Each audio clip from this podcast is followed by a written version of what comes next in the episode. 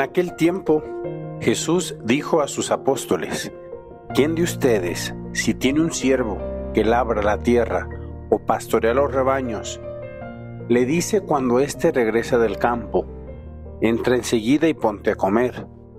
¿No le dirá más bien, prepárame de comer y disponte a servirme para que yo coma y beba? Después comerás y beberás tú. ¿Tendrá acaso que mostrarse agradecido con el siervo porque éste cumplió con su obligación? Así también ustedes, cuando hayan cumplido todo lo que se les mandó, digan, no somos más que siervos, solo hemos hecho lo que teníamos que hacer. Queridos hermanos, gusto saludarles en este nuevo día, martes. Agradecerle una vez más a Dios nuestro Señor que tenemos la oportunidad de seguir con vida y esta vida, como alcanzamos a descubrir en el Evangelio, es una vida para servir, una vida para entregarnos a los demás. Hace unos días habíamos tenido una reflexión que hablamos de la pureza de intención y creo que aquí nos lo vuelve a recordar. Estamos hechos para servir. Nuestro corazón solo encuentra la plenitud en el servicio a los demás. Y aquí se entiende muchísimo esa frase de Jesús. Hay más alegría en dar que en recibir, porque el corazón está hecho para amar, ¿no? Y creo que en este pasaje podemos hablar precisamente de el corazón está hecho para servir. Hicimos lo que teníamos que hacer. Y eso nos da mucha paz, lo vivíamos en la pureza de intención, no esperamos nada a cambio, ni siquiera ese gracias de que también habla el Evangelio de hoy. Tendrá que mostrarse agradecido porque hizo lo que tenía que hacer. Obviamente si a nosotros nos toca vivirlo desde el otro lado, fomentar un corazón agradecido, pero desde el lado que nos toca servir a los demás, no tendrían por qué agradecernos. Esa es, digamos, nuestra misión en esta vida si nosotros aspiramos a la vida eterna, necesitamos servir a los demás, ¿no? Y entonces, si les animaría, nuestra vida solo tiene sentido en el servicio. ¿Y, y cómo cambiaría nuestra manera de vivir, nuestras relaciones con los demás, si tuviéramos esta verdad clavada en el corazón? Yo estoy hecho para servir a los demás. Y a lo mejor a veces nos sentimos así como castigados, ¿no? Si lo vemos de esa parte. Pero en ese servicio está nuestra profunda alegría. El corazón se siente feliz cuando ha servido a los demás. No lo sé, también porque se siente útil, pero también porque el corazón es como un GPS que nos va marcando la ruta de esa felicidad, cuando le haces caso a esa conciencia, cuando te pones a salir a las necesidades de los demás, a servir a los demás, empezamos a encontrar la plenitud, la alegría.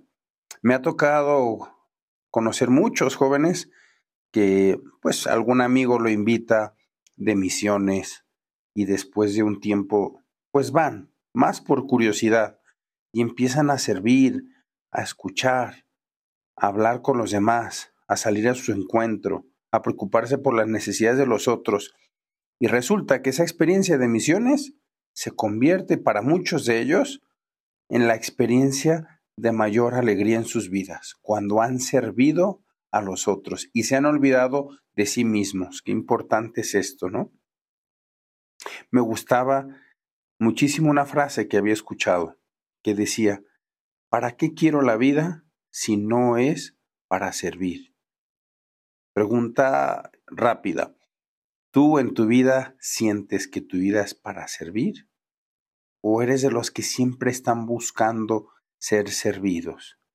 Que todo mundo se les entregue, que todo mundo te sirva, que todo mundo te ponga atención, que... Y después, obviamente, cuando uno vive buscando ser servido, empiezas a experimentar como pues, una falta de plenitud, una falta de alegría, como un desasosiego y, precisamente creo que está ahí porque el corazón quiere amar, quiere entregarse, quiere donarse y a veces nosotros por flojera, por pereza, por egoísmo, no salimos al encuentro de otros y tendríamos que preguntarnos, ¿cómo puedo servir más aquí, donde Dios me ha puesto? Dígase, en primer lugar, en tu casa, con tus padres, con tus hijos. ¿Cómo puedes servir más? ¿Eres de los que sabe ayudar a lavar la vajilla? ¿Eres de los que sabe ayudar a atender tu cama? ¿Eres de los que sabe que hay necesidad de alguna cosa, de ir a comprar la leche? ¿Qué sé yo? O sea, las cosas ordinarias. ¿Y sales al encuentro para servir? o eres de los que te haces sordo? El que no vive para servir, no sirve para vivir. Otra frase profunda en la que podemos en la que podemos meditar. Si yo no me dedico a servir a los demás, realmente no sirvo para vivir. Ahora bien, creo que es necesario pasar a lo concreto. ¿De qué manera puedo servir al prójimo. Yo quisiera dejarles tres pautas, o bueno, tres iniciativas que a lo mejor les pueden ayudar. La primera, al estilo de María en las bodas de Canaán, estando atento a las necesidades al estilo de la Virgen, ¿no? Como en las bodas de Canaán. Yo recuerdo cuando fui al noviciado por primera vez, estoy hablando hace 25 años allá en Monterrey, me impactaba que mientras yo estaba desayunando o comiendo o cenando, los novicios estaban súper atentos. ¿Quieres leche? Te paso los frijolitos, te paso las tortillas, te paso la salsa. Y apenas estaba terminando y ya se había levantado uno y me había recogido ya el plato. O sea, era eh, gente que estaba atenta a qué necesidades tenían los demás. Y fíjate, estar atento a los demás significa olvidarte de ti mismo porque uno puede estar ensimismado en su plato de huevito con frijoles y no interesarte los demás. Pero en cambio, cuando tienes esa actitud de servicio, te fijas en los otros. Ese como primero. El segundo, sirve a los demás con una sonrisa.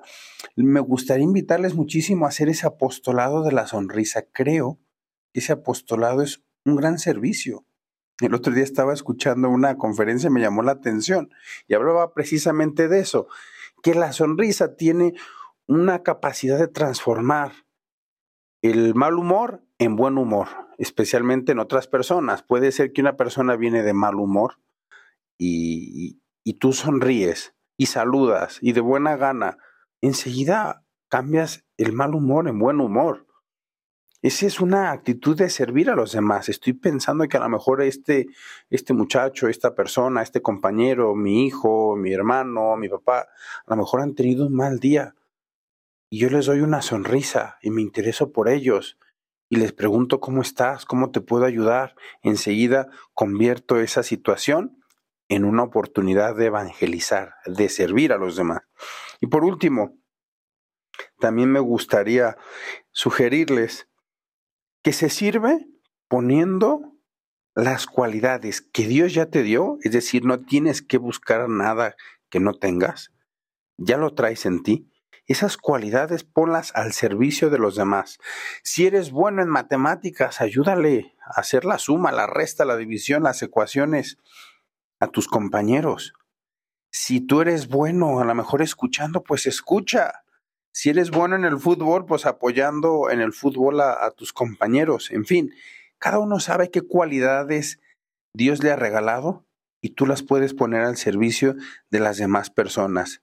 Me gustaría hacer mención, porque creo que también a veces es bueno hacerlo. Tengo un amigo eh, que es doctor. De verdad, me sorprende. Siempre está disponible me dice, Padre, por favor, por cualquier motivo, en cualquier circunstancia, si necesita algo, llámeme, por favor, no lo dude. Y cuando le llamas, efectivamente contesta. Ahí también me, me, sirve a mí de apoyo. A veces uno por carreras o por lo que sea, a veces uno no tiene tiempo para contestar llamadas y no sé, después a veces no la regresas. Ahí estaba este doctor sirviendo. Y si a veces no te contesta, que es muy raro que no te conteste, te regresa la llamada rapidísimo perdón padre, estaba en una conferencia pero necesita algo, híjole, de verdad, qué, qué hermoso cuando uno vive su vida en esa vocación de servicio. Entonces ahí eh, mando saludar a este doctor, que, lo estimo mucho. Y bueno, pues em, les animo a todos a vivir nuestra vocación cristiana, que es una vocación esencialmente de servicio. Y fíjense, viviendo esta vocación de servicio, nos convertimos en una vida verdaderamente feliz, de entrega, al ejemplo de ese buen pastor que siempre estuvo sirviendo a todos los que a él se acercaban. Les animo a compartir este podcast con aquellas personas que podrían ayudarles. Creo que todos necesitamos pues, elementos en nuestra vida que nos puedan ayudar. Y bueno, pues yo soy el Padre Juan Carlos, les mando un fuerte abrazo y mi bendición.